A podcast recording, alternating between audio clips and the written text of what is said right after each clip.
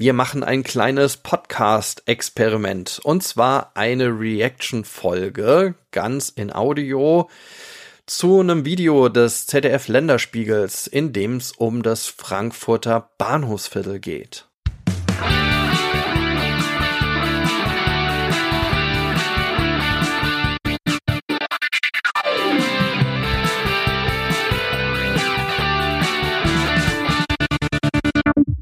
Herzlich willkommen bei Freiheit ohne Druck. Mein Name ist der Kratz und heute machen wir ein kleines Experiment, nämlich eine Podcast Reaction zu einem Video des ZDF Länderspiegels.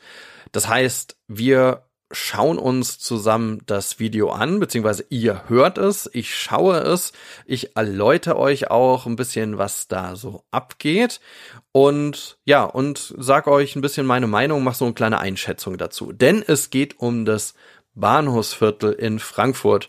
Das ist ja ein Viertel, was schon sehr, sehr lange in der Diskussion ist, weil dort ja die Drogenszene ja doch recht groß ist. Ähm, immer wenn man mal durchgeht, also wenn ihr in Frankfurt seid, vom Bahnhof aus so zu der Skyline geht äh, und dann in Anführungszeichen muss man dann durch auch das ähm, Rotlicht-Drogenviertel, was auch immer. Und ja, da kriegt man schon einen krassen Eindruck, je nachdem in welcher Straße man ist, äh, wie, ja, wie krass da die Szene auch drauf ist.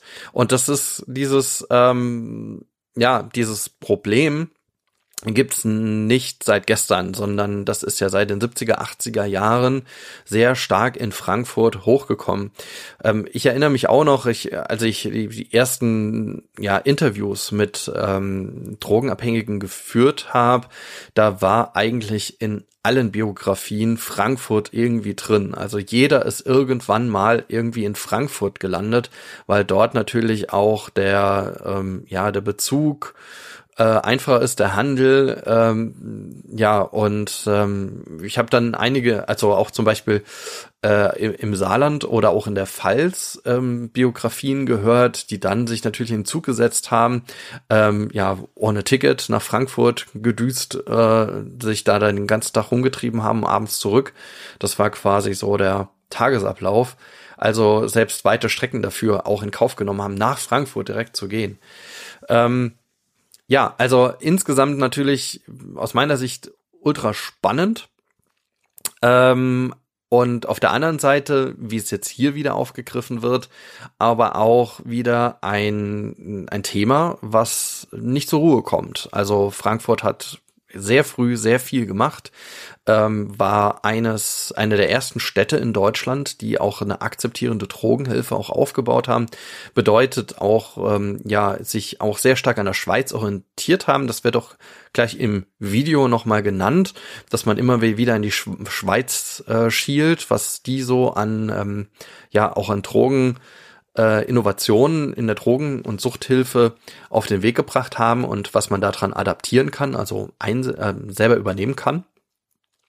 Und ähm, ja, und daraus aus dieser Geschichte war äh, war auch Frankfurt, ich meine die erste oder auf jeden Fall eine der ersten Städte, die Drogenkonsumräume übernommen haben. Also Orte, an denen man illegal erworbene Substanzen in einem legalen und vor allem äh, sauberen Umfeld auch konsumieren kann. Und damals ging es vor allem ja um HIV-Prävention, Hepatitis-Prävention, also auch die Verhinderung von ansteckenden Krankheiten, die ja mit einem Spritzen, also mit einer gemeinsamen Spritzennutzung gerade auch unter ähm, intravenös konsumierenden sehr verbreitet waren oder beziehungsweise auch bis heute noch sind teilweise. Und das waren, ja, das waren so die ersten die ersten Ansätze. Ähm, die gibt's noch heute, die Drogenkonsumräume. Wir haben auch äh, mal eine Folge gemacht über den Drogenkonsumraum in Saarbrücken im Drogenhilfezentrum Saarbrücken. Den Link findet ihr auch unten in den Show Notes. Da könnt ihr gerne noch mal reinklicken. Äh, wir haben da auch sogar zwei Folgen gemacht. Ich habe nämlich damals auch ein Interview führen können mit äh, einer Nutzerin des Drogenhilfezentrums, so dass ihr auch mal in die Hintergründe äh, reinschauen könnt von den Menschen, die dort auch ähm, ja auch jeden Tag sich ähm, ja Hilfe holen in diesen Einrichtungen. Äh, und äh, wenn man das ja auch so betrachtet, ist das, ähm, kann, man, kann man immer wieder sagen, das ist nichts, wo man gerne hingeht, einfach mal abchillt äh, und ähm, einfach rumhängt, sondern wir, wir sehen sehr kranke ähm, und in meisten Fällen sehr arme Menschen, ähm, die diese Angebote nutzen müssen, um am Ende zu überleben, weil wir sprechen hier auch von einer Überlebenshilfe, die natürlich auch immer dort stattfinden muss, wo sich ja auch die Menschen die Hilfe brauchen, auch rumtreiben, bedeutet halt auch sehr viel offene Sozialarbeit, niedrigschwellige Sozialarbeit, die versucht direkt auch dort, wo einfach auch die Hilfe hin muss, auch Hilfe anzubieten. Ja, insgesamt ein mega spannendes Thema. Und ähm, ja, es geht jetzt darum, dass ähm, eine neue, Anführungszeichen, neue Perspektive auf das ähm, auf das Frankfurter Bahnhofsviertel geworfen wird. Und es ist überschrieben auch ähm, ja mit der kontroversen oder mit der kontroversen Überschrift Elendsquartier Bahnhofsviertel. Wir starten mal in den Beitrag. Es gibt immer noch die Heroinkonsumierenden, aber es sind hauptsächlich. Halt, jetzt bin ich etwas weit gesprungen. Ich gehe nochmal zurück. Wir starten am Anfang. Es sei für Außenstehende sicher befremdlich, sagt Wolfgang Barth. Aber man müsse das sehen, wenn man die Frankfurter Drogenpolitik verstehen wolle. Also gleich am Anfang, ich mache ja hier nochmal Stopp. Also wir sehen gleich am Anfang ähm, ein Drogenhilfezentrum, ähm, auch den Druckraum im Drogenhilfezentrum. Wir sehen, wie zwei Sozialarbeiter ähm, in den Raum reinkommen. Ein Drogenhilfezentrum, also der Konsumraum, ähm, ist meistens weiß gefliest, in diesem Fall ja auch, und hat dann äh, an der Wand entlang solche Edelstahltische, Bänke, ähm, die auch Spiegel beinhalten, auf denen man ja sein ganzes Besteck etc. halt ausbreiten kann, sich da noch hinsetzen kann, äh, Wasser da stehen hat und und und, also alles, was man irgendwie braucht. Hier auch sieht man auch einen Drogenkonsumierenden, der intravenös konsumiert. Ähm, es sehr, sieht sehr arg gemägelt aus, hat ein weißes T-Shirt an und hat jede Menge Zeugs vor sich irgendwie ganz wüst ausgebreitet. Und im Spiegel selber sieht man auch, wie er sich ähm, die Spritze in den Oberarm gibt. In den Konsumräumen des Drogenzentrums dürfen Abhängige sich unter Aufsicht Heroin spritzen, das sie mitgebracht haben. Sehen auch noch Die Utensilien bekommen sie gestellt.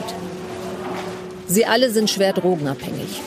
Schnell wird klar, hier geht es nicht in erster Stelle darum, diese Menschen von den Drogen wegzubekommen.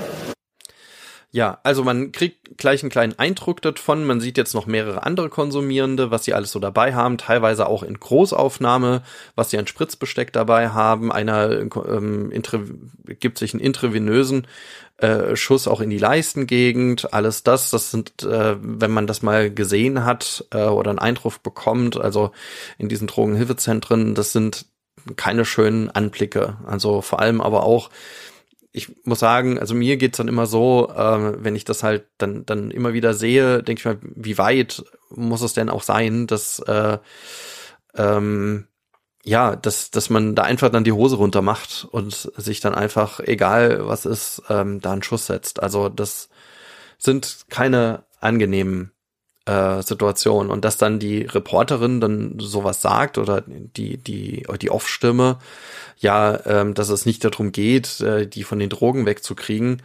Also, naja, machen wir mal weiter.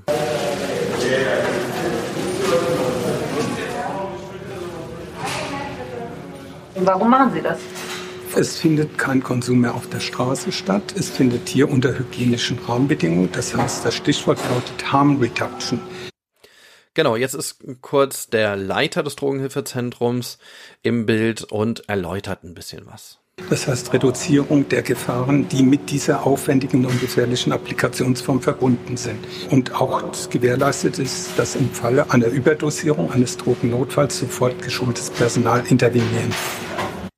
Wir sehen auch Personal, was auch dort arbeitet. Natürlich in dem Fall ist es ja auch immer noch Corona, also mit Mundschutz und generell allen hygienischen Bedingungen. Ähm, wir sehen auch nochmal den Mann von eben, den, der ganz am Anfang äh, sich diesen intravenösen Schutz in den Oberarm gegeben hat und sehen auch, dass er einen Rollstuhl hat oder wenigstens so einen Rollator. Also schon, wir sehen, das, ist, das sind einfach ein, ein sehr, äh, dann doch sehr kranker, abgemägelter Mensch. Wolfgang Barth arbeitet seit 33 Jahren in der Drogentherapie. Er weiß, wie wichtig es ist, dass die Abhängigen hier einen geschützten Ort haben. Wir sehen Eingangsbereich vom Druckraum, Thekenbereich. Das ist meistens so, dass man reinkommen kann. Äh, je nachdem, ähm, jedenfalls in Saarbrücken ist so, dass man sich auch registrieren muss einmal, äh, damit man nicht, weil man dann halt irgendwie durchgemeldet wird, sondern dass man, äh, das klar ist, wer, äh, wer sucht die Hilfestelle auf, auch dass man auch eine entsprechende Statistik halt führen kann, aber dass man auch darüber, über den, den, den, die Nutzung des Konsumraums auch, auch Hilfe anbieten kann und auch am Ende vielleicht sogar auch dann auch sozialarbeiterisch dann tätig werden kann. Ja, es steht jede Menge, jede Menge Menschen stehen vor der Tür. Äh, ich glaube, die werden da einzeln eingelassen und jetzt kommt ähm, meistens ist da sehr viel Hektik, das muss man sagen, in diesem Falle auch. Also die, äh, die Konsumierenden kommen da schon meistens mit äh, natürlich Entzugserscheinungen an und wollen natürlich relativ schnell rein und alles, was da steht und das muss ich noch vielleicht was ausfüllen, noch was kriegen oder sonst was, das dauert natürlich alles lange und äh, da sind sehr viele sehr schnell auch genervt.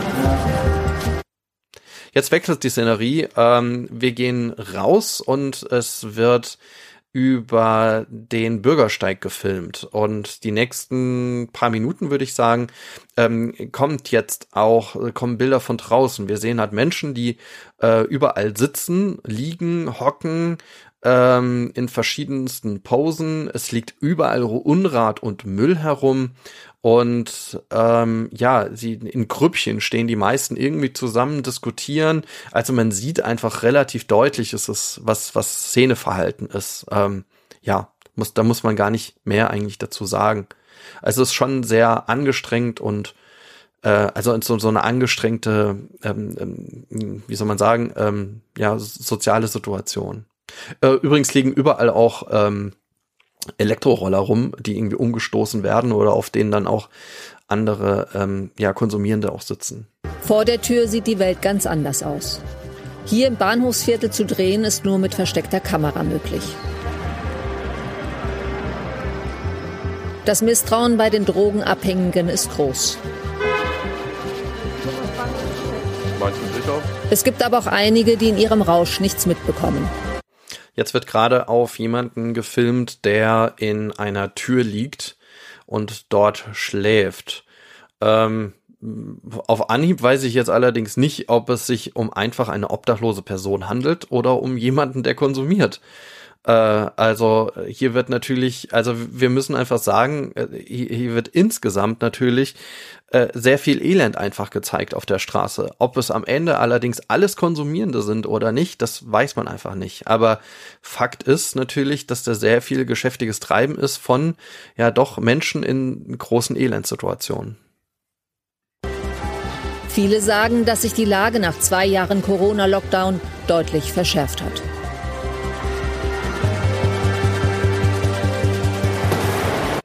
Wir sehen natürlich auch sehr viel Unrat, Müll, ähm, auch Matratzen auf der Straße.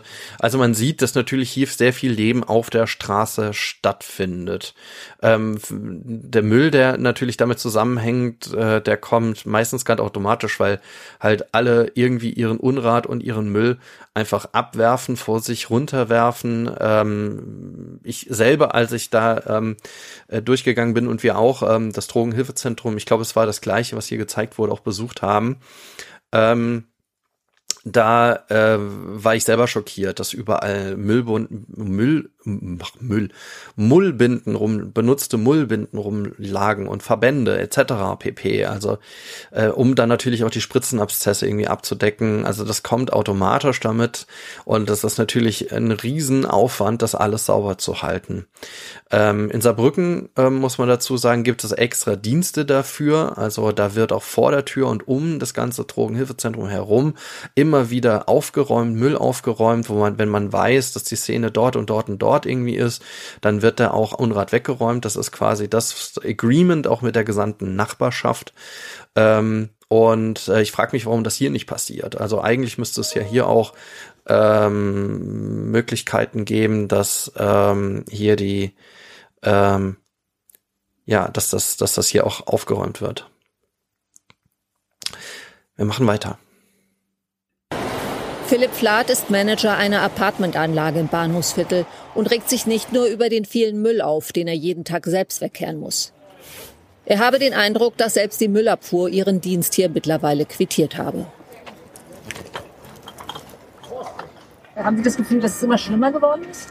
Auf jeden Fall. Also ähm, ich bin seit fast ein bisschen mehr als einem Jahr da und bekomme es von unserer Fensterreinigungsfirma gesagt, von Stammgästen, die halt schon über ein Jahr auch hier sind.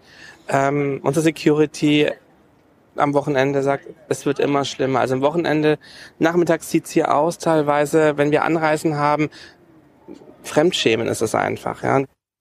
Also wir, wir haben jetzt, während er jetzt gesprochen hat, dieser ähm, Inhaber, ähm, haben wir gesehen draußen, also es wurde draußen vor der Tür gefilmt und hinten in der Kamera hat man eine gewisse Gruppe gesehen und ich würde vom Verhalten her sagen, es ist schon relativ klar Szene gewesen, was man hier einfach gesehen hat und so, die auch relativ unbeeindruckt waren, dass da jetzt ein Kamerateam steht etc.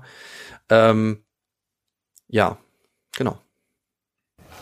Noch schlimmer sei allerdings, dass sich vor der Tür der Anlage immer wieder Süchtige niederlassen, um ihre Drogen zu konsumieren. Jetzt geht er wieder raus, also das hat man ganz kurz gesehen, dass er äh, Überwachungskameras vorne hat und jetzt geht der Inhaber wieder nach draußen. Leute, das ist eine Eingangstür. Bitte zwei Meter nach links oder nach rechts und nochmal ein Schuss nach draußen, also ein, ein Kameraschuss nach draußen, nach äh, zu den verschiedenen Seiten.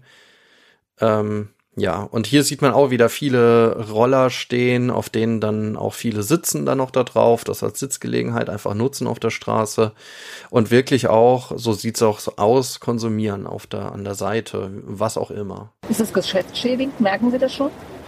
Durchaus, ja, also äh, ich meine, alle unsere Gäste sagen erstmal, oh Gott, wo bin ich hier eigentlich gelandet? Den Großteil können wir irgendwie abfangen, halt mit Freundlichkeit, ein bisschen Charme und dergleichen.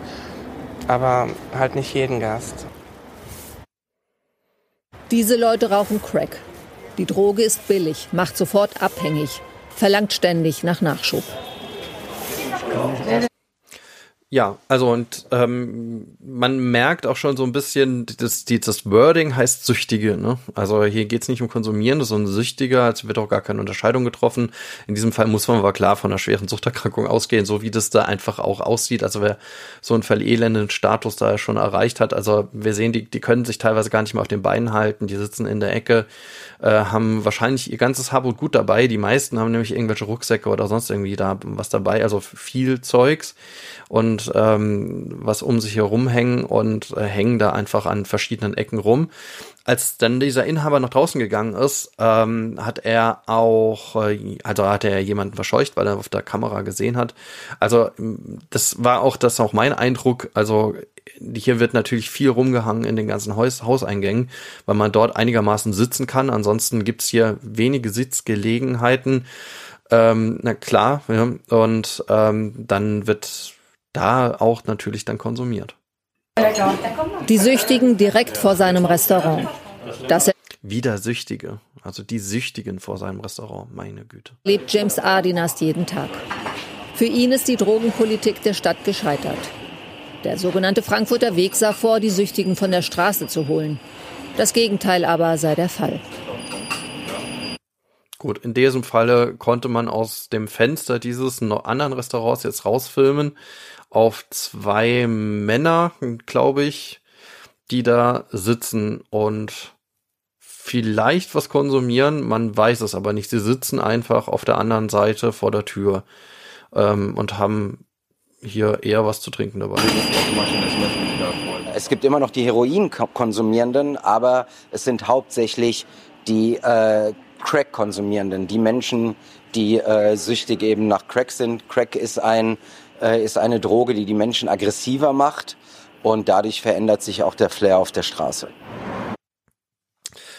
Ja, das hört man immer wieder. Ähm, jetzt eben habe ich gesehen, also hat damit macht der Beitrag ja auch auf. Also sieht man ja auch, dass, dass da wirklich auch geraucht wird und wahrscheinlich ist es Crack, was geraucht wird. Ansonsten sieht man es nicht ganz genau. Es könnte alles möglich sein, was da geraucht wird.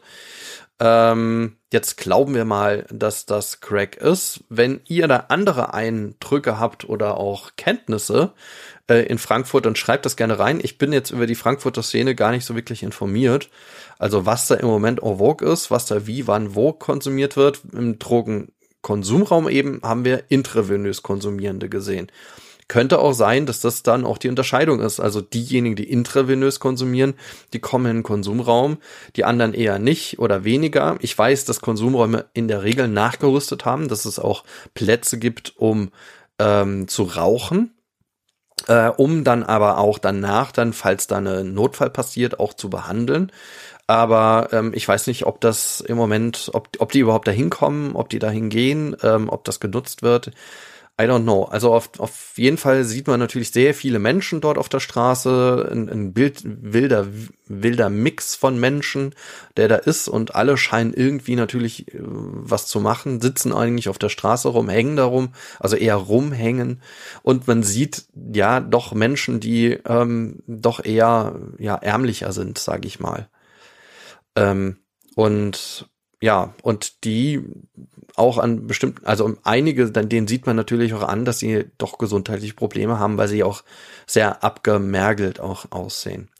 Jetzt wird hier gesagt, Crack macht auch viel aggressiver. Ähm, vielleicht für diejenigen, die nicht wissen, was Crack ist. Das wird ja immer wieder gesagt. Ich glaube, oder, oder immer mal wieder ähm, ähm, davon berichtet.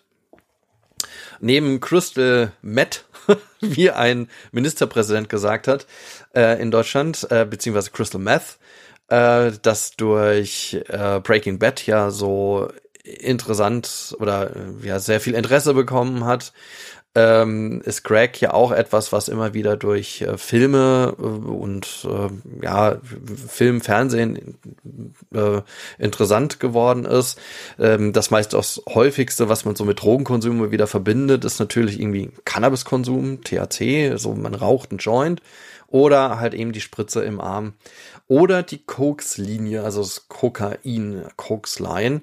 Äh, Pillen natürlich auch und Crack ist ähm, in dem Falle ähm, im Grunde Kokain, das mit äh, Backpulver äh, und Wasser verbacken wird. Ähm, ich habe euch da auch nochmal einen Link reingesetzt von truckcom.de, dass ihr da auch nochmal reingucken könnt. Äh, was bedeutet das? Also ähm, es ist natürlich im Gegensatz zu Heroin, das ja als Opiat eher dämpft, nicht nur eher, sondern halt betäubt, ähm, hier ähm, einen starken Rausch und starke Euphorie auslöst. Also quasi das Gegenteil davon. Also eins bis fünf Minuten wird hier gesagt, ähm, dass das so ein starker Rausch ist. Ähm, Wirkung lässt nach zehn bis 15 Minuten nach äh, wegen dieser kurzen Wirkung und dieser aber starken Rauschwirkung ist es natürlich, äh, erzeugt es eine sehr hohe Abhängigkeit, eine psychische, sehr hohe psychische Abhängigkeit. Ähm, das kommt, ähm, da will ich aber nicht zu sehr jetzt drauf eingehen, aber es kommt natürlich auch beim Suchtgedächtnis, kommt, wenn, wenn ich, wenn ich immer wieder sehr schnell mir ein sehr hohes High besorge, das aber sehr schnell wieder abflaut, also so starke Erregungskurven habe, das ist dann natürlich auch etwas, was im Gesuchtgedächtnis verbleibt und dadurch natürlich auch so ein starkes Abhängigkeitssyndrom erzeugen kann oder ja auch sehr wahrscheinlich erzeugt. Was dann auch immer wieder heißt da dadurch, dass, dass, dass das Crack auch so stark abhängig macht.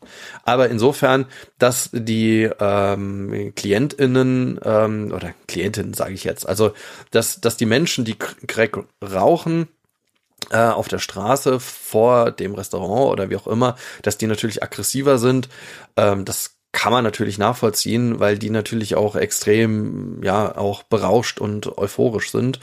Ob es jetzt wirklich so ist, ähm, das, ähm, ja, glauben wir jetzt mal ihm einfach. Ähm, oder ihr schreibt es mir in die Kommentare, ob ihr da andere Erfahrungen gemacht habt. Wir machen mal weiter. Thrombose gehabt und hab's nicht mitgekriegt.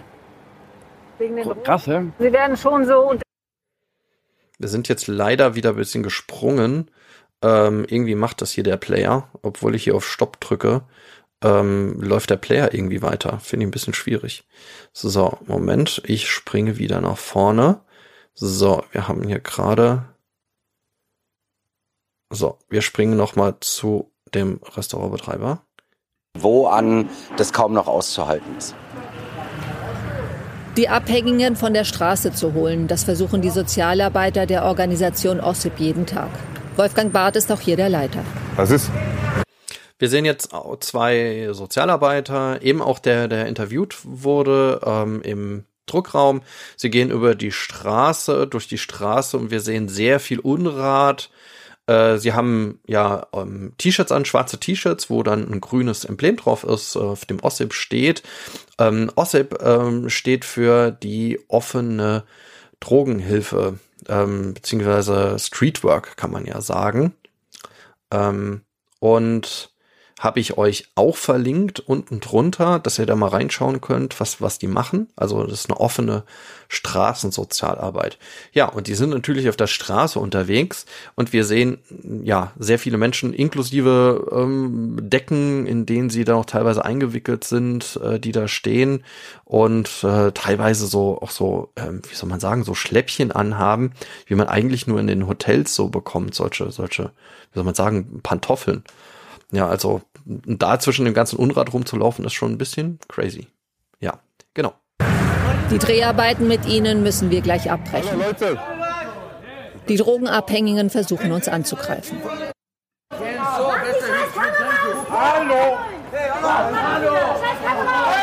Warum? Naja, also konkret gesehen hat man jetzt niemanden, der irgendwie angreift. Vielleicht sind die hinterhergelaufen, ich weiß es nicht. Also klar, da hat man jetzt ein bisschen Geschrei gehört, aber es hat sich jetzt nicht wie eine extrem ja problematische Situation angehört. Aber klar, also ähm, es hat natürlich auch, das muss ich auch kritisch sagen, was von bisschen was von Elendstourismus auf der einen Seite, auf der anderen Seite aber auch muss man, will man die Sachen ja auch zeigen, also will man auch zeigen, wie es dort aussieht. Und das geht natürlich nicht ohne, dass man auch sieht, wie in welcher Verelendungssituation die Menschen dort sind. Jetzt kommt einer der Sozialarbeiter zur Sprache. Ist das jetzt so aggressiv gewesen? also ich gehe davon aus, dass die Angst haben, dass die Polizei irgendwas mitbekommt und die dann später verfolgt oder auch wegen der Familie, dass die Familienangehörige das zu sehen. Erreichst du solche Leute überhaupt? Doch, doch, mit, mit Beziehungsarbeit kann man die Leute erreichen. Das ist ja nicht so, dass man mit denen überhaupt keinen Kontakt haben und mit denen nicht arbeiten können. Aber es muss erstmal so eine gewisse Grundbeziehung stehen, damit die Leute einen vertrauen und, und wissen, dass man einen, denen nicht Böses will. Während dem Interview fährt jetzt auch gerade ein Polizeibus vorbei, muss man sagen. Jetzt sieht man als nächstes einen wirklich vollgestellten, mit Unrat übersäten Container vor einem, ich glaube, asiatischen Restaurant. Ähm, und es liegen natürlich wieder ganz viele Roller rum. Wie erfolgreich ist deine Arbeit? Wir können schon so einige Sachen bewegen und äh, erreichen auch die Klienten, äh, erreichen die Behörden, die Stellen, wo die angedockt werden können und können dann mit denen eigentlich zusammenarbeiten. Egal, ob man noch weiter. Das zeigt auch das Beispiel dieses Mannes, der seinen Namen nicht nennen will. Genau, jetzt ist hier ein Interviewpartner, ähm, der kurz davon berichtet, ja, wie es ihm jetzt geht. Er war lange heroinabhängig und ist dank der Sozialarbeiter von OSSIP auf einem guten Weg. Und sonst noch irgendwas offen oder? Gar nichts offen. Hat meine Führungsaufsicht lange äh, weg. Super. Ja. Keine offenen Verfahren, Ja. gar nichts. Meine Situation gerade ist ähm, halt keine eigene Wohnung. Bin in einer Notunterkunft. Und ja, gehe halt Dosen, Flaschen sammeln. Sind sie doch drogenabhängig? Ähm, ich ich rauche ab und zu mal was, ja, aber nicht mehr so viel, weil wegen meinem Bein. Was ist passiert? Da habe ich eine, Tro- eine Thrombose gehabt und habe es nicht mitgekriegt. Wegen den Drogen? Krass, ja? Sie werden schon so unterstützt von allen Seiten. Ja. Das ist richtig. Der Eindruck. Genau. Und schaffen Sie es weg von den Drogen? Ich hoffe es ja. Er ist im Methadon-Programm, ein wichtiger Bestandteil des Frankfurter Drogennotdienstes. Ähm, mal noch mal ganz kurz zu diesem Interview. Ich finde tatsächlich bei allem, was er gesagt hat, äh, wirklich hochproblematisch, dass einfach der Fokus jetzt natürlich drauf ist, dass er von den Drogen wegkommt. Das scheint ja zu sein. Also jetzt geht's halt weiter mit ähm, dem Methadon-Programm beziehungsweise einem Substitutionsprogramm, also ein Heroinersatzstoff. Scheinbar hat er Opiate dann konsumiert, äh, was man auch gesehen hat ähm, an, ja, war scheinbar auch warm, also man hat auch die Beine gesehen und den, die, die Arme. Und am Bein hat er einen großen Verband, äh, das war der, wo er hingezeigt hat, dass er dort eine Thrombose hatte, also und das er tatsächlich nicht gemerkt hat, ähm, weil er ja, ja, wahrscheinlich ja noch sehr viel ähm, Opiat konsumiert hatte. Ähm, was da vergessen wird, ist, äh, also sie wird dann gefragt, also wird dann gefragt, er kriegt dann Hilfe von allen Seiten. Ich weiß jetzt nicht, also Hilfe von allen Seiten würde heißen, dass er, wenn er so stabil ist, wie er denn doch da wirkt, dass er nicht nur eine Notunterkunft hat. Notunterkunft heißt, er ist obdachlos, sondern dass er einfach eine Sozialwohnung bekommt oder dass er eine Wohnung, ein, ein, ein Dach über den Kopf bekommt, dass er nicht Flaschen sammeln gehen muss, sondern dass er da auch anders integriert wird, dass er Möglichkeiten bekommt, sich langsam auch ähm, in ein Erwerbsleben auch zu integrieren. Ähm, wenn es gesundheitlich für ihn dann überhaupt machbar ist, mit Substitution sollte das eigentlich so stabil sein, dass man das auch hinbekommt.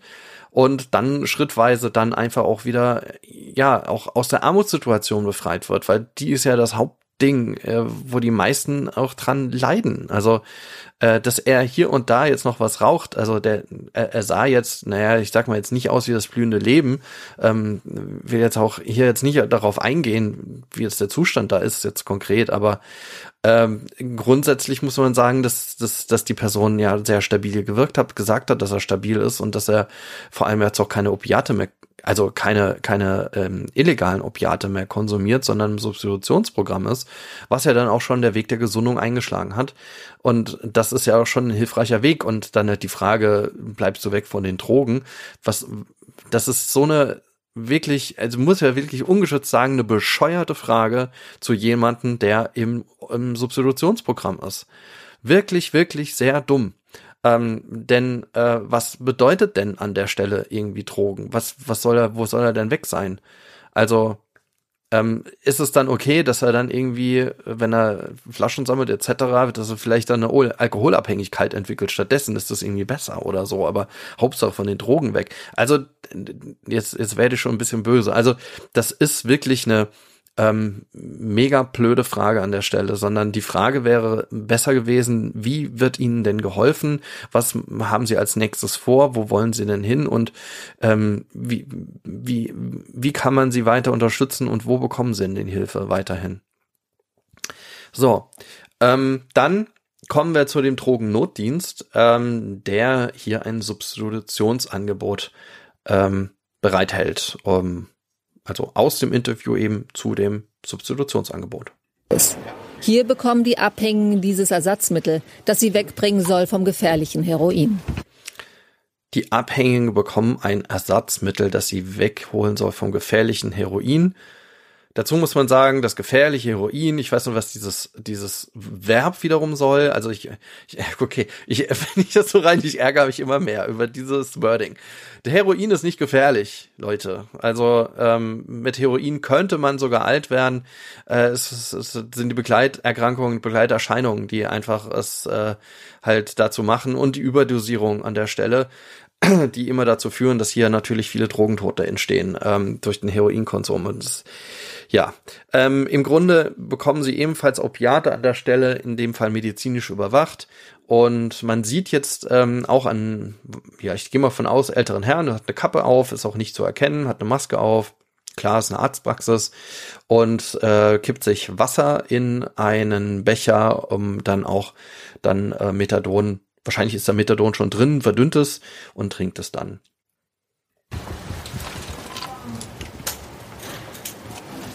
Man könne nicht erwarten, dass sie alle abstinent werden, sagt Michael Schmidt, der Arzt hier.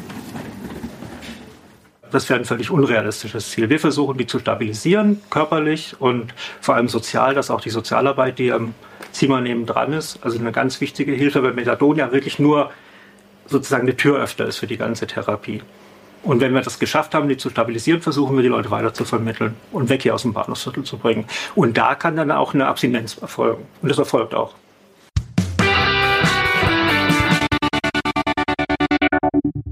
Hey Leute, eine kurze Info zwischendurch.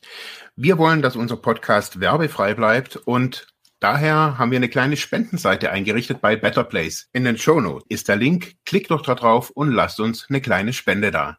Danke und jetzt geht's weiter.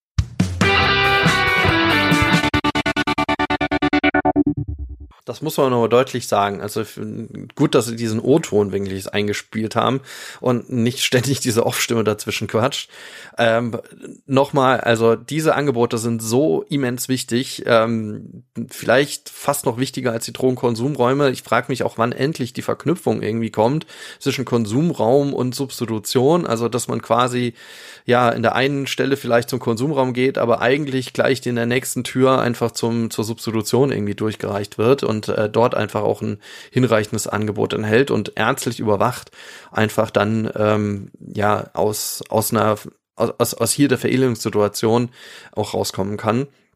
Hier ist jetzt nochmal der Blick ins Wartezimmer. Ähm, da sitzt dann auch jemand. Man sieht auch, es ist natürlich jetzt in Anführungszeichen keine shiny Arztpraxis, äh, sondern es ist alles bisschen chaotisch, aber man sieht, dass hier einfach viel Leben ist, dass hier viel auch gearbeitet wird und dass es auch einfach Basis Drogenarbeit ist, die hier einfach stattfindet und wie der Arzt es auch gerade dargestellt hat, sind das einfach wichtige Ausstiegsmöglichkeiten. Ich kann stabilisiert werden über eine Substitution, dass ich ja noch in der Lage bin, weitere Hilfe anzunehmen und dann schrittweise wiederum ähm, Integrationsprozess und Hilfeprozess durchschreiten kann. Humanitäre Sprechstunde, die es hier gibt, sei besonders wichtig. Da schaffen wir es, Leute zu erreichen, die halt ohne Krankenversicherung ausgeschlossen werden sonst von der Substitution. Und für mich wäre es nochmal ein Wunsch, dass wir auch für die dann Möglichkeiten finden, die auch äh, in eine Entgiftung zu schicken oder in eine stationäre Therapie. das muss man auch noch mal ergänzen. Ich habe ja eben schon vieles was zu den Verelendungssituationen gesagt, die da auf der Straße sind. Ähm, das hat ein Ausmaß, das wahrscheinlich sich viele einfach nicht vorstellen können, sondern da, da ist es ja nicht einfach so, dass man einen nimmt äh, und dann zum nächsten Arzt trägt und oder zur nächsten Ärztin und dann ähm, wird alles gut, sondern meistens ist gar kein Krankenversicherungsstatus so richtig da, ähm, entweder dadurch, äh, dass die Menschen äh, nicht mehr im Wohnort waren, dass sie auch nicht mehr dort sind, wo sie gemeldet waren, ähm, dass sie einfach auch quasi in Anführungszeichen untergetaucht sind ähm, dass sie gar nicht mehr ähm, so wirklich in der Gesellschaft stattfinden, sondern das ist wirklich ja, der, der, der Rand zum gesellschaftlichen Ausschluss oder ist vielleicht auch schon überschritten. Das ist das, was man da sieht, ist gesellschaftlicher Ausschluss, ja, den man, den man direkt sehen kann. Und ähm, das, der ist verbunden mit dem Drogenkonsum. Das muss man immer wieder deutlich sagen. Darum sind so humanitäre, äh, nee, humanitäre Sprechstunde, wie sie genannt wird, darum sind solche Angebote halt unglaublich wichtig, die die Person zurück einfach holen in ein Hilfesystem. Also hier geht's nicht nur darum, dass man irgendwie, dass, dass, dass man, dass man einfach den Leuten Leuten irgendeine vorgefertigte Hilfe anbietet, sondern man muss sie in, in sehr komplizierter und sehr, sehr, sehr, sehr anstrengende Arbeit wieder zurückholen in das Hilfesystem. Und da gibt's nicht den einfachen Weg. Und der ist auch sehr anstrengend. Vor allem, wenn sich diese Problemlage so, so, ähm, ja, so, so, äh, so zusammenfügt, wie es dort natürlich auf einem Ort im Frankfurter Bahnhofsviertel tut in Frankfurt einiges getan worden, sagen Ulrich Mattner und Tom Holz, die die Drogenszene hier gut kennen. Regelmäßig bieten sie dazu Informationstouren an. Wir sehen jetzt zwei Männer, die in ein Restaurant gehen und sich draußen hinsetzen und da jetzt auch ein Interview stattfindet. Der Frankfurter Weg, sagen sie, sei durchaus erfolgreich gewesen. Doch nun stagniere er. Und es müsse auf jeden Fall weitergehen. Es müsste Wohnräume für die Leute geben, die müssten hier von der Straße weggeholt werden. Es gibt dieses Housing First Konzept. Das wäre schon mal eine Basis, eine durchgehende medizinische Versorgung. Viele der Menschen hier sind nicht krankenversichert, aus welchen Gründen auch immer, ganz unterschiedlich. Ähm, die sind medizinisch natürlich völlig unterversorgt. Ja. Wir hatten jetzt 2020 wieder 40 Drogentote. Das ist das zweithöchste in 25 Jahren. Und das zeigt für mich, da ist keine, kein Abwärts drin. Wenn du die Stadt fragst, ja, was, was habt ihr einen Fünfjahresplan? Wo soll die Zahl der Drogentoten liegen? Wo die Zahl der, der Konsumvorgänge in den, in den Druckräumen? Soll das weiter runtergehen? Nein, die haben keinen Plan, da ist nichts.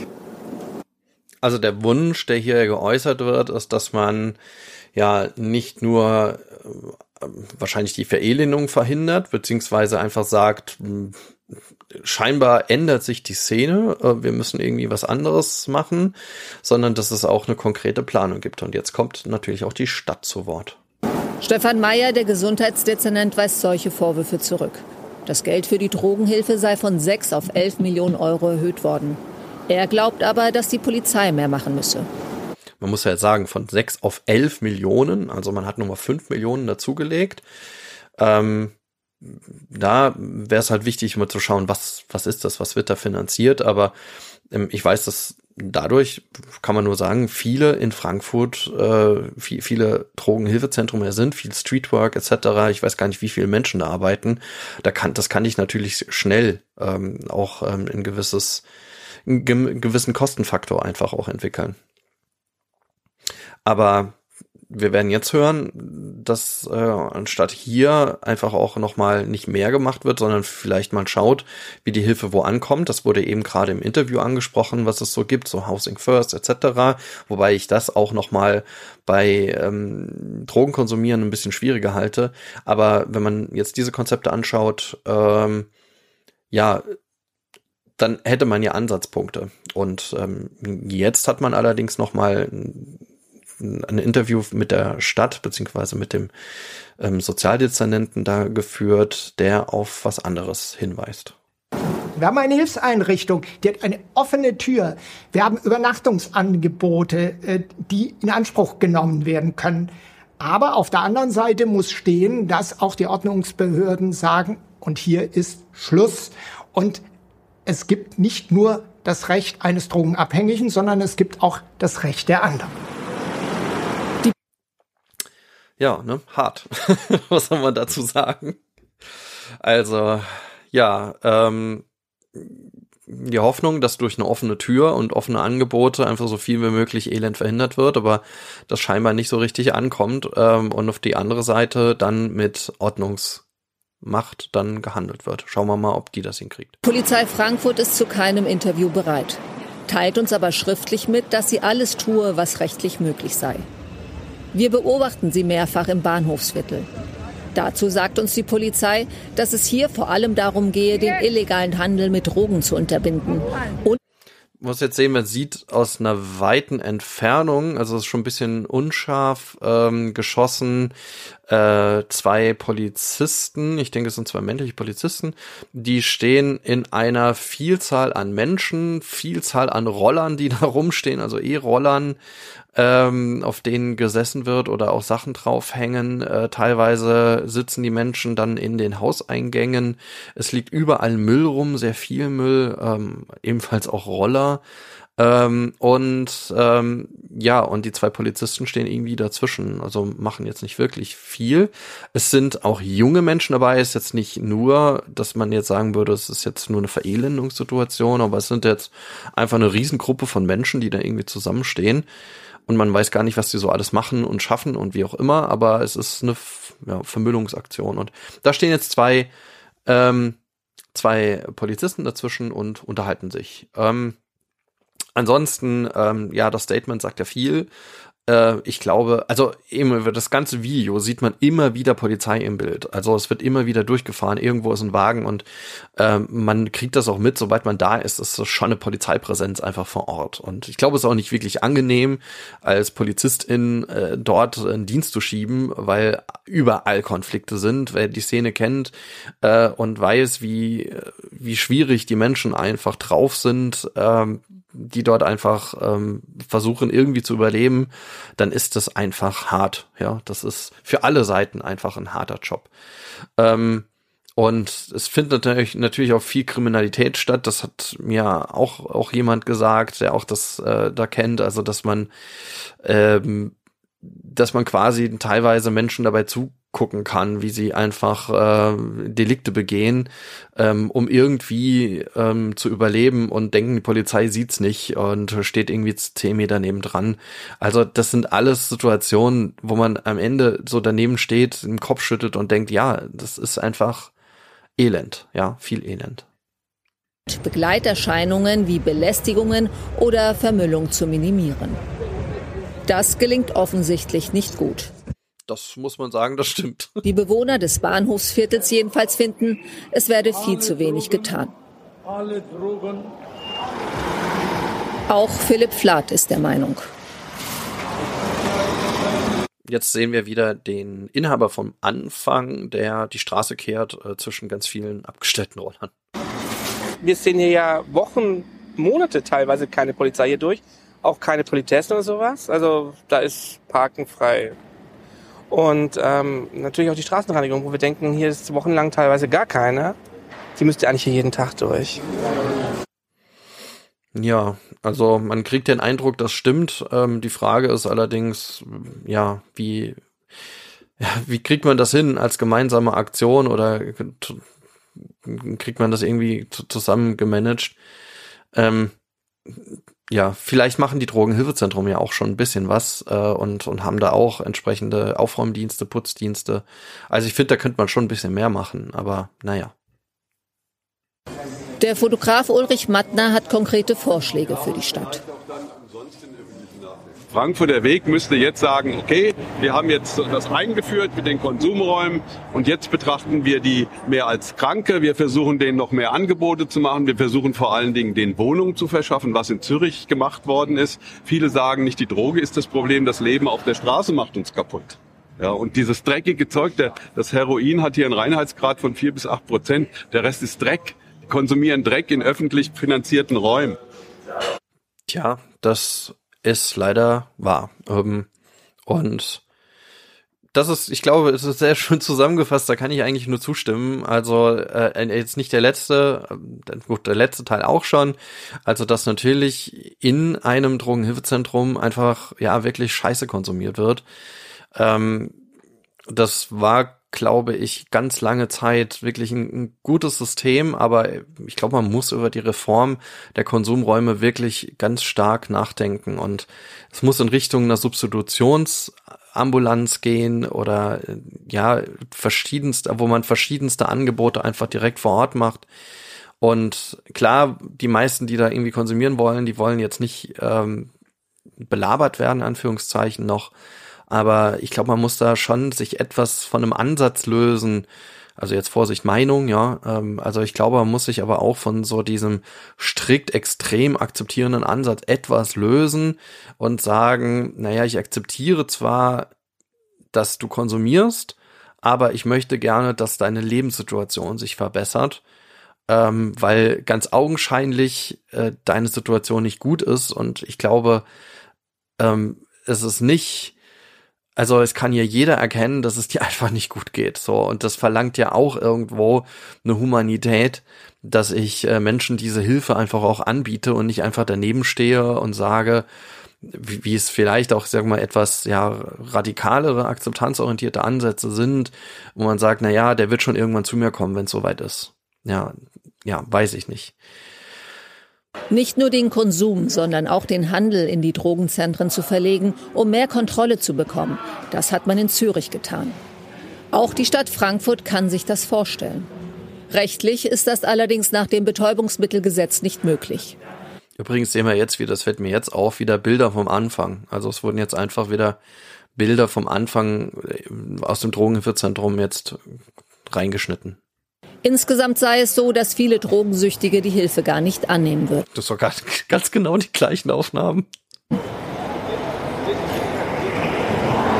Und jetzt sehen wir wieder Müll, also wieder Müll und Straße und äh, wer da an der Straße steht, das ist keine Ahnung. Wir haben das in den vergangenen zwei Jahren gemacht, dass wir Hotels angemietet haben und dort Drogenabhängige untergebracht haben, weil wir natürlich auch während Corona eine besondere Herausforderung haben. Aber wir können niemand dazu zwingen, äh, jetzt tatsächlich eine solche Hilfe, auch eine Übernachtungshilfe an zu nehmen. Meine Güte, ja, klar, kannst das, kann man das nicht zwingen, also dass da jemand hingeht. Ähm, das ist aber in der Tat am Ende die schwierige Arbeit, die das verursacht. Das weiß ich auch aus anderen niedrigschwelligen Angeboten. Notschlafstätten, die sind normalerweise werden die noch angenommen, weil man dann nicht einfach auf der Straße lebt. Aber sobald man, wenn man in einer, in einer schweren Konsumsituation einfach ist oder in einer schweren Abhängigkeitssituation, dann äh, funktioniert das nicht, dass man selber eine Wohnung unterhält. Also da, das ist einfach vollkommen falsch. Also, dass man denkt, na ja, in, aus dieser schweren Konsumsituation nehme ich dich einfach raus, setz dich in eine Hütte und dann passt das. Wäre wäre auch quasi meine kleine Kritik an diesem Punkt äh, des Fotografen von eben, dass dieser, dass, dass, dass es nur in Anführungszeichen darum geht, die Menschen ähm, rauszuschaffen aus dem Elend, sondern muss die natürlich auch behandeln. Also ohne Behandlung, ohne in dem Fall entweder Substitutionsbehandlung, Therapie, Entgiftung etc. funktioniert es leider nicht. Aber das ist dann wiederum die Frage, will denn jemand auch eine Entgiftung oder kann der sich dann auch auf eine Entgiftung einstellen? Ähm, da gibt's ja, also da ist nochmal eine Riesendiskussion eröffnet. Äh, was bedeutet das? Wann muss jemand in Entgiftung? Wann schicke ich jemanden dahin? Ähm, und äh, in, in Anführungszeichen zwangsweise geht das überhaupt? Ja, wann, wann, wann geht das? Bricht der dann überhaupt ab? Also es gibt ja viele, die einfach auch die Entgiftung abbrechen, weil sie das einfach auch nicht, nicht schaffen, ja äh, und dann wieder auf der Straße landen. Also ich habe das selber auch erlebt, indem ich ähm, ähm, Klienten auf eine Entgiftung gefahren habe und die waren dann eine Woche da oder zwei und waren dann wieder gleich irgendwie auf der Szene drauf und da war dann kein therapeutisches Angebot im Nachhinein irgendwie möglich. Ähm, mir wurde dann gesagt äh, von erfahrenen Fachkräften, ja, es, ähm, das ist trotzdem ein Erfolg, weil erstens die Person hat ähm, das durchgezogen, also hat äh, diese, ja, diese äh, diese Behandlung erstmal durchgezogen, weiß jetzt, wie die Behandlung ist und kann sich darauf einstellen, wenn es das nächste Mal dahin geht. Ähm, auf der anderen Seite wäre es natürlich schon wünschenswert, wenn ich jemanden soweit habe und habe ihn stabilisiert, dass dann auch die nächsten Behandlungsschritte irgendwie greifen und dann auch irgendwie auch passen. Ähm, ja, aber sehr, sehr schwieriges Thema, weil es auch wiederum da natürlich geht, was ist Selbstbestimmung, wann kann ein Mensch über sich selber entscheiden, wann, ähm, wie viel Entscheidung gebe ich dann jemanden noch, ja, das höre ich auch immer wieder in Diskussionen, dass es ja natürlich gerade bei, bei, bei einer Abhängigkeitserkrankung der zentrale Punkt, ja, äh, ist der, ist das jetzt noch Person, die selbstbestimmt für sich entscheiden kann, entscheidet da aber nur die Sucht, will der oder die in diesem Leben leben, äh, muss ich das akzeptieren? Ähm, Sage ich, na ja, der will ja oder die, die will ja im Elend leben, also mache ich da erstmal nix oder die muss dich selber melden oder gehe ich da aktiv hin? Das ist ein Riesenspannungsfeld, in dem er da arbeitet und das ist natürlich für die Menschen, die da ganz vor Ort arbeiten, aber natürlich die auf der Szene sind, natürlich ein tägliches hartes Brot. Wir sehen jetzt wieder eine in Anführungszeichen, nee, nicht nur in Anführungszeichen, sondern geheime Aufnahme des äh, Kamerateams, das dann quer über eine Straße filmt, wo dann natürlich ganz viele stehen. Ähm, aus der Perspektive hier muss man sagen, das ist klar Szene. Also das sieht man auch, dass das Szene ist. Ich glaube, kann man nicht vorstellen, dass da jemand sich dazwischen stellt und es keine Szene. Also das sieht man im Verhalten auch, am Verhaltensmuster vielleicht auch, ja, bitte no hate, ja, also dass, dass ich jetzt hier stigmatisiere, ähm, aber ähm, man erkennt ja schon ein gewisses Szeneverhalten und aber auf der anderen Seite sieht man auch, es ist einfach viel Elend. Die meisten Menschen oder viele, die da stehen, die sind irgendwie drauf. Entweder haben sie viel Alkohol getrunken, irgendwas haben sie Intus. Ähm, und ob das jetzt akut Drogenabhängige sind, weiß ich nicht. Es geht auch, und das finde ich einfach das Schlimme, sage ich ja gleich nochmal was dazu, ähm, dass es hier nicht nur um eine gewisse ältere Bevölkerung geht, sondern da sitzen sehr junge Menschen dabei. Ähm, und die werden sehr, sehr früh schon mit dieser Szene einfach auch konfrontiert. Gerade wegen ihrer schweren Sucht sind einige für die angebotene Hilfe nicht zugänglich. Übrigens folgt die Kamera gerade auch einer Person, wahrscheinlich einer männlichen Person, man sieht die nur von hinten, ist auch teilweise verpixelt, äh, die nur einen Schuh anhat. Ähm, man weiß nicht, wo der andere Schuh ist. Also ein Schuh verloren und der die Person humpelt da so durch den ganzen Müll äh, und ähm, hat halt, wie gesagt, nur einen Schuh an. Die Sozialarbeiter von Ossip versuchen es dennoch jeden Tag. Auch den Handel von Drogen in die Konsumräume zu verlegen, könnte wie in Zürich dafür sorgen, dass es solche Bilder nicht mehr gibt. Die Sucht dieser Menschen zu bekämpfen, bleibt das größte Problem.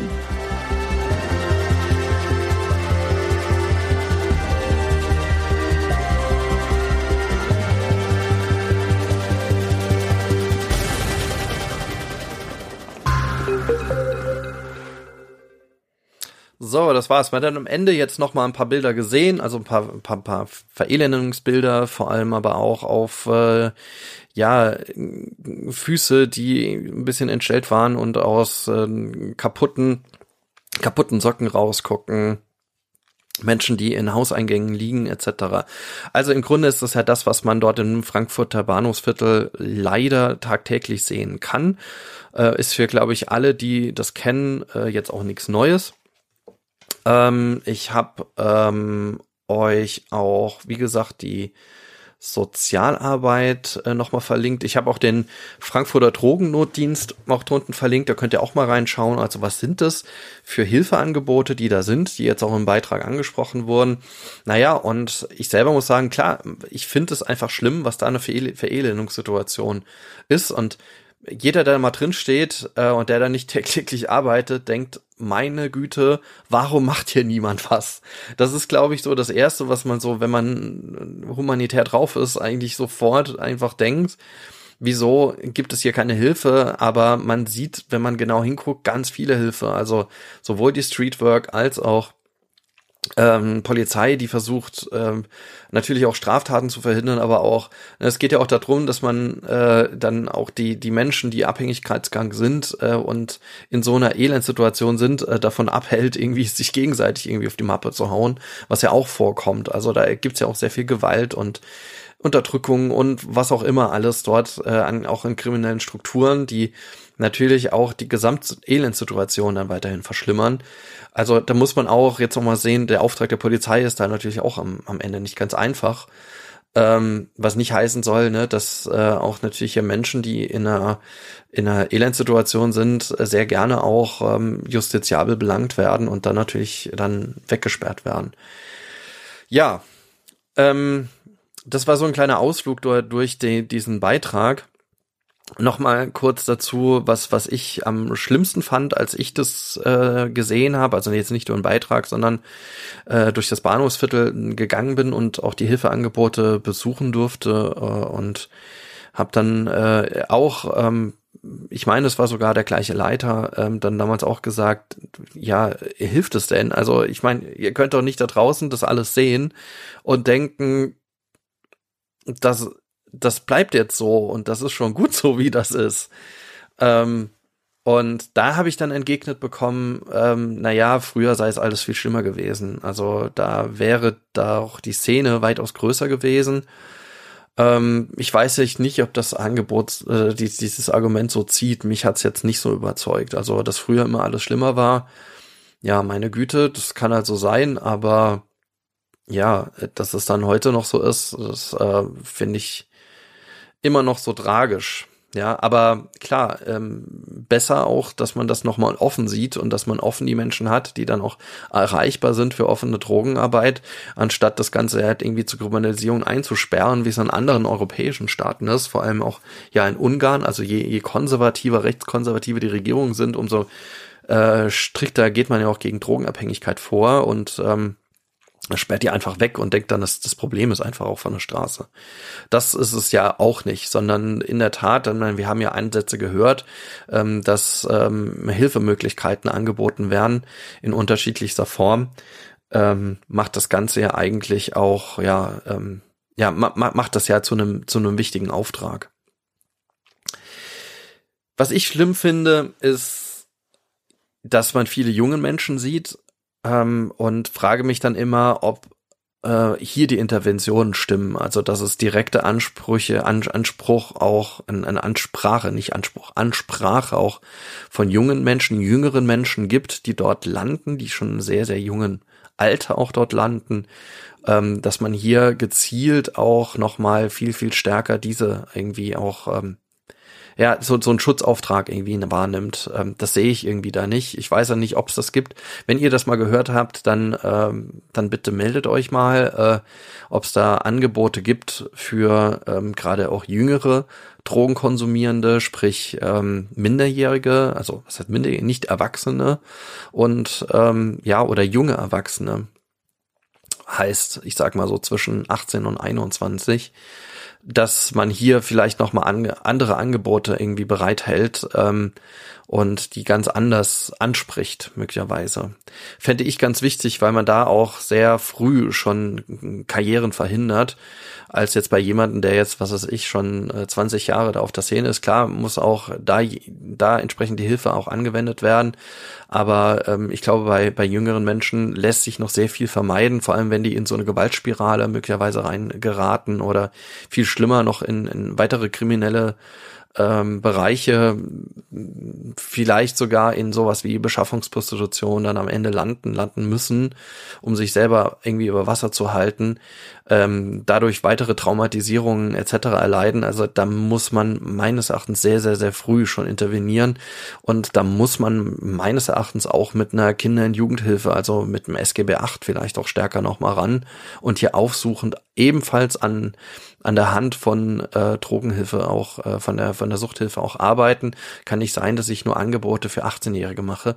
Übrigens generell so. Also es gibt sehr, sehr wenige Angebote, sowohl Therapie, Entgiftung etc. für nicht erwachsene Drogenkonsumierende. Und ich finde das ein Unding. Wirklich ein Unding. Ähm, da die andere Seite ist allerdings, ne, wenn man jetzt sagt, hallo, äh, du hast doch, du bist doch Geschäftsführer von einem Träger, dann mach das doch.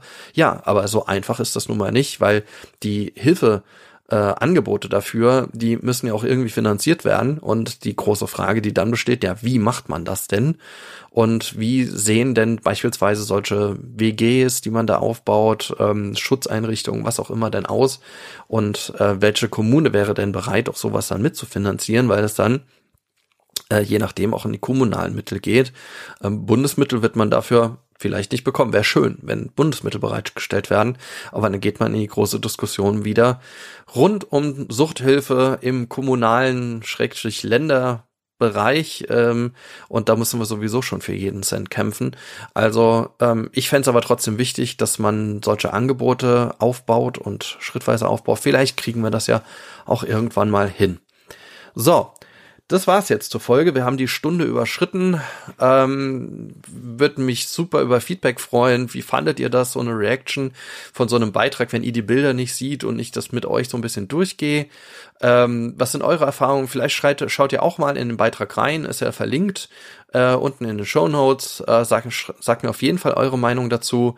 Fände ich mega spannend. Ähm, und ich fände es auch total toll, wenn ähm, natürlich auch mehrere Menschen aus der Suchthilfe äh, ehemalige etc. Konsumierende ähm, jetzt mehr auch auf solche Medienbeiträge eingehen, weil ich glaube, ähm, man muss auch gerade was die Sprache angeht, hier solche Beiträge noch mal kritischer begleiten, gerade in der heutigen Zeit, weil wir haben so viel an Stigmatisierungstendenzen gesehen in diesem Beitrag, ähm, da ähm, ja da muss man einfach weiterarbeiten. Deswegen, da bin ich jetzt gar nicht im Einzelnen drüber eingegangen, äh, immer eingegangen drauf, ja.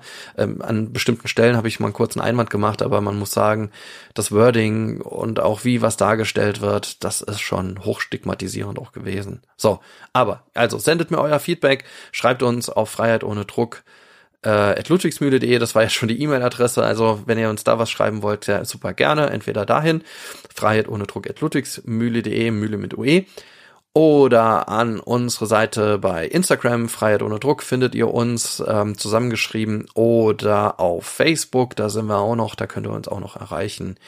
Und ansonsten YouTube, ja, da findet ihr zwar kein Video dazu, aber da freuen wir uns natürlich auch, wenn ihr uns da irgendwie schreibt, Kommentare lässt, da lasst oder unsere Videos anschaut. Genau, das war schon wieder für heute. Freue mich dann Bis zum nächsten Mal. Dankeschön fürs Zuhören und ciao.